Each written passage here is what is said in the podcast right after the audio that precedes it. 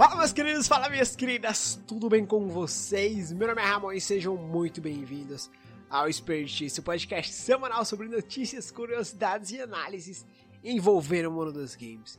E hoje é dia de giro semanal.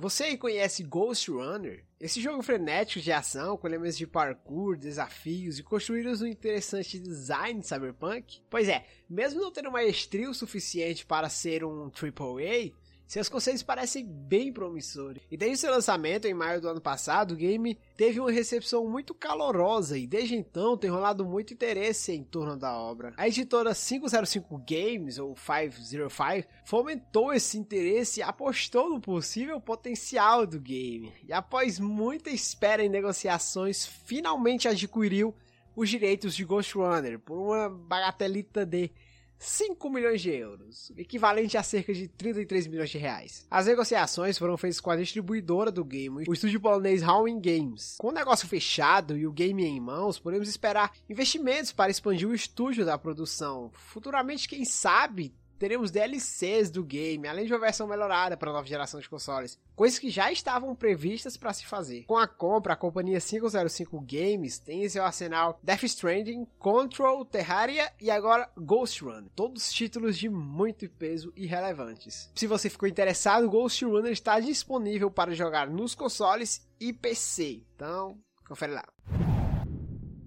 E parece que a desenvolvedora de Free Fire quer mesmo expandir seu império, hein? A Garena surpreendeu um pouco ao revelar na última segunda-feira um novo jogo de sobrevivência de mundo aberto. Dessa vez é com zumbis. O novo título chamado Doom Down é um jogo de tiro em terceira pessoa e além dos celulares, a surpresa é que também virá para PC. Nesse game, os jogadores estarão em um mundo pós-apocalíptico e precisarão sobreviver a hordas de zumbis. Será possível explorar esse mundo, construir sua base e fazer parcerias com outros jogadores para sobreviver. O princípio do jogo é, é a sobrevivência, mas também haverá os modos PVP, Player versus Player, e PVE, que é Player versus Environment, que basicamente é Play versus Ambiente, alguma coisa assim. As imagens divulgadas mostram muitos cenários, incluindo florestas, cidades abandonadas, áreas industriais, entre outros. Vale a gente lembrar que todos os detalhes até agora mostrados pela Garena e o conteúdo disponível no site do jogo, que é um down.game, nos faz pensar ser um game que lembra bastante, resgata muito do que já conhecemos em Free Fire. Sejam gráficos e aparências do game no geral, design de personagens, mecânicas, controle do game e muito mais. Provavelmente muitos elementos e outros outras coisas de Free Fire serão reaproveitadas nesse game. Até o momento, a Garena não divulgou nenhuma data de lançamento de Undown e disse apenas que o jogo estará disponível em breve. Mesmo sem lançamento confirmado, o teste alpha do game virá no final desse mês, mas somente para dispositivos Android.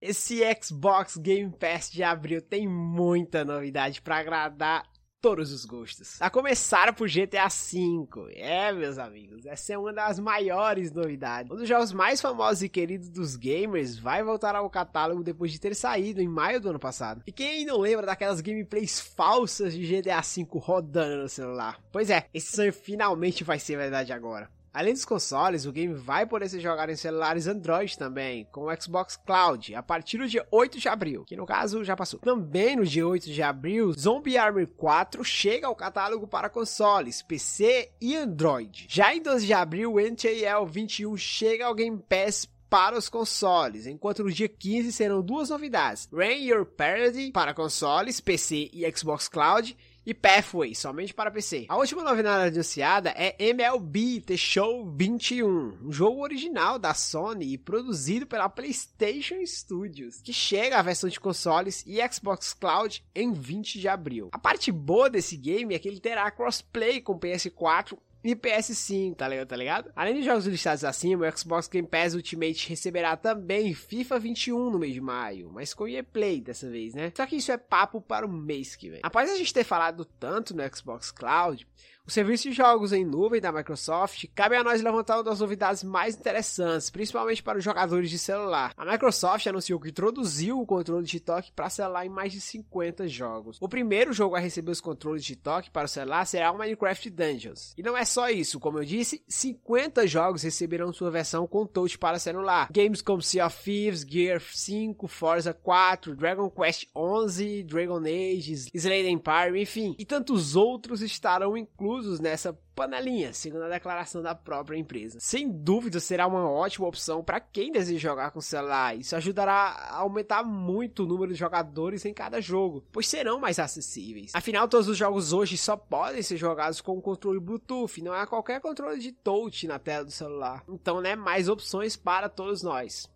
Ponto para a Microsoft.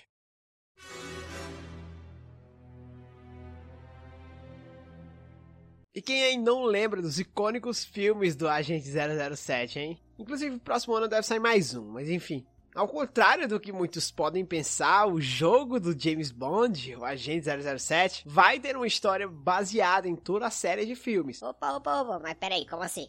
É, meu eu, meu eu interlocutor. Que, que tô falando só, né? É, mas é isso mesmo que você ouviu. O game não será uma adaptação de nenhum filme em particular, mas sim uma história completamente original, ou quase. O jogo está sendo desenvolvido pelo mesmo estúdio de Hitman, a IO Interactive. Ao que parece, a produtora quer criar um James Bond digital, digamos assim. Seria um personagem criado exclusivamente para a indústria de jogos, mas com valores ainda fiéis ao dos filmes. Vindo do mesmo estúdio responsável pela franquia de Hitman, podemos até cogitar uma boa produção. No final, a gente vai ter que pagar para ver e esperar, né? E a gente vai esperar muito pelo bicho, pois o jogo não tem data prevista para ser lançado. E essa notícia aqui vai para os fãs da franquia de Forza e os amantes do automobilismo. A desenvolvedora 13 abriu testes exclusivos para o público em geral jogar Forza Motorsport 8 antecipadamente.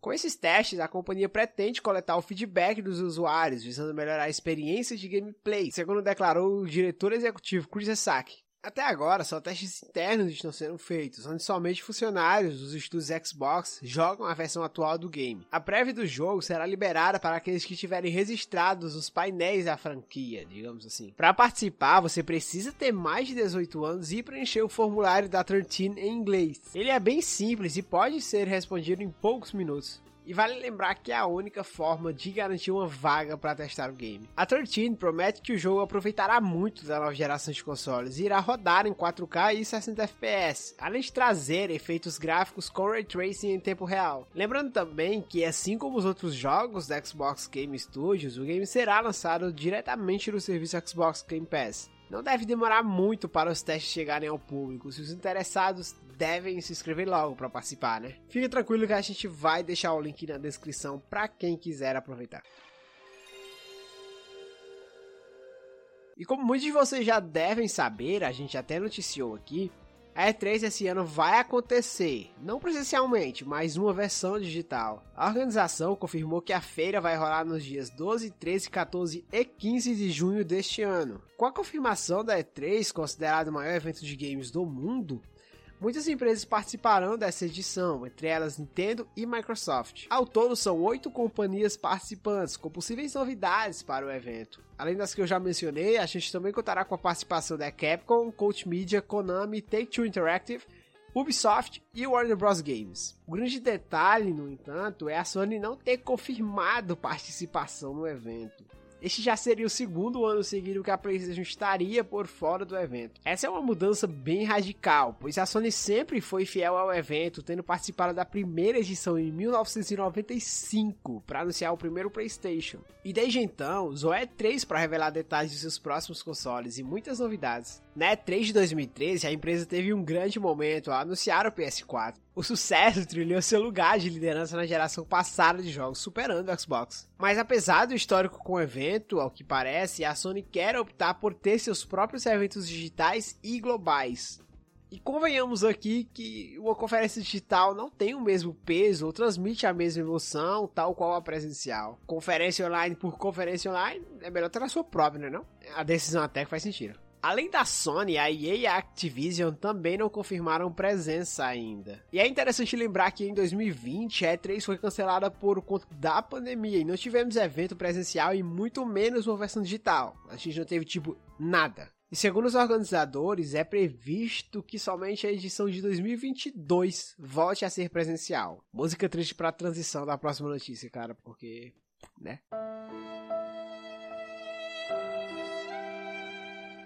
E agora uma pequena curiosidade sobre o quanto as pessoas estão jogando. O levantamento anual feito pela PGB, Pesquisa Game Brasil, mostrou que os brasileiros estão jogando bem mais, muito mais. De acordo com a pesquisa, 75,8% dos jogadores brasileiros afirmam ter jogado mais durante a pandemia. A pesquisa foi realizada com 12.498 pessoas em 27 estados e também trouxe outros dados sobre principais sexos, classe social, idade, interesses e hábitos do game brasileiro. A edição deste ano se mostrou muito interessante, mostrando diretamente o efeito do isolamento social nos jogos. Se realmente pararmos para pensar, os games se tornaram um dos principais entretenimentos desde a pandemia vimos a ascensão de um público forte, pessoas que nunca imaginaríamos antes jogando. Muitas outras coisas interessantes e peculiares também foram reveladas sobre os hábitos dos gamers brasileiros. A maior parte do público gamer é casual, onde eles preferem sempre jogar do celular por ser mais fácil e acessível. Outra coisa interessante revelada e que se mostra bem verdade é que o gamer brasileiro sempre acha um jeito para jogar. Seria o jeitinho brasileiro, desde jogos gratuitos ou baixar pirata, continuar jogando em consoles antigos ou foca em jogar apenas os títulos que tem acesso quando não pode comprar. A pesquisa também mostrou que o público gamer infantil cresceu 6,4% em relação ao ano passado. E a parte mais interessante é que os pais passaram a jogar mais com seus filhos, cerca de 83,8% dos responsáveis jogam junto com suas crianças, um aumento de 3,4% em relação ao ano passado. Boa parte dessa aceitação dos pais com os jogos é uma consequência da fama dos esportes. Tá, tá, Capitão Love, já sabíamos desse aumento de público e jogadores, mas pra que a pesquisa? Bom, Agora que temos total certeza do fato da população brasileira estar mais ativa nos jogos, principalmente no mobile, bem como outros detalhes envolvendo idade, classe social, interesses, isso pode influenciar muito nos preços e na produção de jogos. A gente está na era de ouro dos games e podemos ter ainda mais interesse das grandes produtoras com o grande aumento do público. Certamente a gente vai ter muitos mais títulos e serviços voltados para o mobile, que é onde o brasileiro está inserido. Grandes títulos como League of Legends já apostaram em trazer sua versão para o celular e agora agora temos o serviço de jogos em nuvem do Xbox, apostando também nessa ideia. A gente sabe que o interesse em jogos por aqui está explodindo, algo que pode ser muito bem visto na indústria de games. Muitas outras produtoras podem se utilizar desses dados para fornecer a melhor experiência possível para o mercado de games e o público do nosso país, que só cresce. E lá vem mais uma da Twitch, outra para entrar para conta de restrições da plataforma. A Twitch anunciou que vai começar a tomar medidas drásticas sobre o mau comportamento de seus usuários. O que mais surpreende sobre essa medida é que a ação vai visar outras plataformas. É o?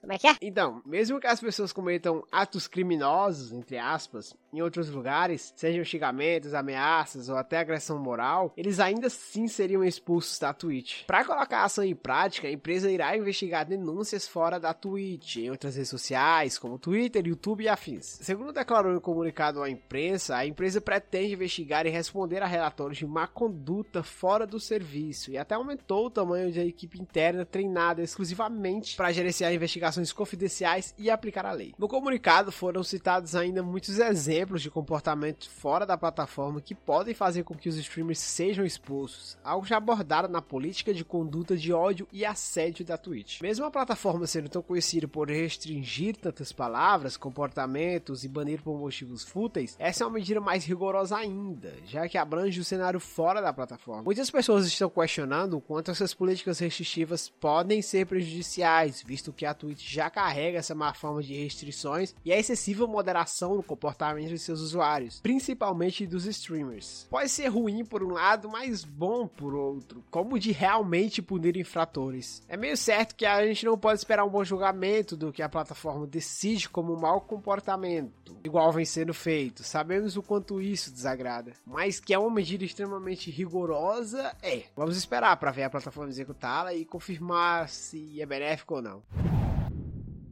É, amigos, mais um adiamento vem aí. Achou que não ia ter adiamento essa semana? Rogerinho. Achou errado, otário? A desenvolvedora Arcane adiou o lançamento de Deathloop, que agora chegará ao mercado em 14 de setembro. O jogo estava previsto para estrear no PS5 e PC em 21 de maio, mas a produtora da Bethesda resolveu mudar a data de chegada por causa da pandemia. Essa é a segunda vez que o título foi adiado, já que inicialmente seria lançado no fim de 2020. Em uma publicação no Twitter oficial do jogo, a Arcane disse que eles estão comprometidos com a qualidade, preservando as ambições da equipe para Deathloop, ao mesmo tempo que buscam garantir a segurança e a saúde de todos na empresa. Ainda disseram que irão utilizar o tempo extra para alcançar o objetivo deles, que é criar uma experiência divertida, estilosa e alucinante. É, é esperar para ver. Marque aí na sua agenda. Pode marcar, cara, porque o PC Game Show já tem data e vai acontecer no dia 13 de junho. Como você deve imaginar, o evento será online, terá como uma das novidades a extensão com a Future Game Show, uma parceria com o site internacional Games Radar. Muitas novidades podem ser reveladas aí, hein? Empolgados, amiguitos? Mais uma semana e temos mais um jogo gratuito da Epic Games. A lista não para, né? Dessa vez a Epic está distribuindo gratuitamente 3 out of 10 Season 1 e Season 2 também. Os jogadores poderão obter sua cópia até 15 de abril, ao meio-dia. Para contextualizar sobre o jogo, 3 Out of 10 é um jogo de comédia e exploração. É parte jogo e parte show animado. Nele você se juntará às aventuras dos desenvolvedores do pior estúdio de videogame do mundo, enquanto eles enfrentam palhaçadas absurdas e muitas vezes hilárias. Algum dia eles farão um jogo com pontuação melhor que 3 de 10? Então, você tem que jogar para descobrir. Já pra semana que vem, a Epic Games oferece três jogos gratuitos. Os títulos serão The Ponya, The Complete Journal, Can Follett The Pillars of the Earth e The First Tree. Esses jogos ficarão disponíveis entre 15 a 22 de abril. Fica de olho porque são três jogos, hein? E se prepara aí na cadeira, ajusta os fones, porque a novela Apple vs Epic tem um novo capítulo. Dessa vez, a Apple pretende contestar em juízo o processo legal que a Epic vem movendo contra a própria. A alegação da equipe legal da Apple para tentar combater as acusações de práticas abusivas de mercado é justamente que suas taxas de 30% sobre produtos comercializados dentro de suas plataformas digitais seriam o padrão dentro da indústria. Além disso, segundo a defesa da Apple, a empresa sofre competição acirrada no mercado, e caso a Epic Games ganhe o processo, quem mais sofreria com as repercussões seriam os usuários. E a ação não passaria de uma estratégia da desenvolvedora de Fortnite para usar a situação como uma campanha de publicidade extremamente agressiva e muito bem calculada. Além do processo que vem da Epic, a empresa do falecido Jobs está sobre quatro investigações antitrust diferentes, movidas pela comunidade europeia, sendo que em três deles o alvo da investigação também é a App Store. O negócio tá complicado para Apple. Seguindo no embalo de notícias da Epic Games, a empresa já perdeu mais de 450 milhões de dólares entre 2019 e 2020 com sua loja de jogos e vai deixar de ganhar muito mais ainda. Mas se engana quem pensa que a Epic está preocupada com isso. A empresa está investindo de forma agressiva em sua loja para conseguir competir de frente com suas outras concorrentes. Desde o lançamento, a loja da Epic vem presenteando os usuários com, na maioria das vezes, jogos bem conhecidos. Tudo isso para angariar, tudo isso para angariar mais usuários. Além disso, a companhia tem anotado taxas bem pequenas para atrair mais desenvolvedores. E a própria Epic espera começar a ter lucro com a loja apenas em 2023. E rumores dão conta que a Sony está trabalhando em um remake de The Last of Us. Segundo a Bloomberg, que ouviu ex-funcionários da companhia, a Sony moveu algumas empresas do seu time de desenvolvimento para tocar o projeto TX1, como remake é chamado internamente. O time é liderado por Michael Mumbauer, fundador da Visual Art Service Group. Mumbauer já até tinha reunido alguns desenvolvedores antes, mas só após o lançamento de The Last of Us 2 pôde contar com mais colaboradores. Puxando aqui o fio da Sony, ela pode estar trabalhando em um serviço similar ao Game Pass. Pelo menos foi o que sugeriu o ex-desenvolvedor da empresa, David Jeff. Em uma transmissão no YouTube, Jeff sugeriu que a Sony pode sim estar desenvolvendo uma solução parecida. Jim Ryan, chefe da PlayStation, foi questionado no passado sobre a possibilidade, mas o executivo não se mostrou muito animado para isso. Por enquanto não temos informações oficiais da Sony sobre o assunto. Eu também não sei se eles conseguiriam fazer algo chegar perto do que é o Xbox Game Pass. E você aí? O que é que acha da ideia? Então é isso, galera. Esse foi o nosso episódio de hoje. Se você curtiu, não esquece de nos seguir na sua plataforma preferida, na plataforma que você escuta. E nos seguir nas nossas redes sociais, arroba Expertise no Twitter. E só coloca um oficial na frente que você vai nos encontrar no Instagram e Facebook. Também vai lá no nosso canal do YouTube, beleza? É só pesquisar por Expertise na barra de pesquisa que você vai encontrar. Então é isso, galera. Valeu!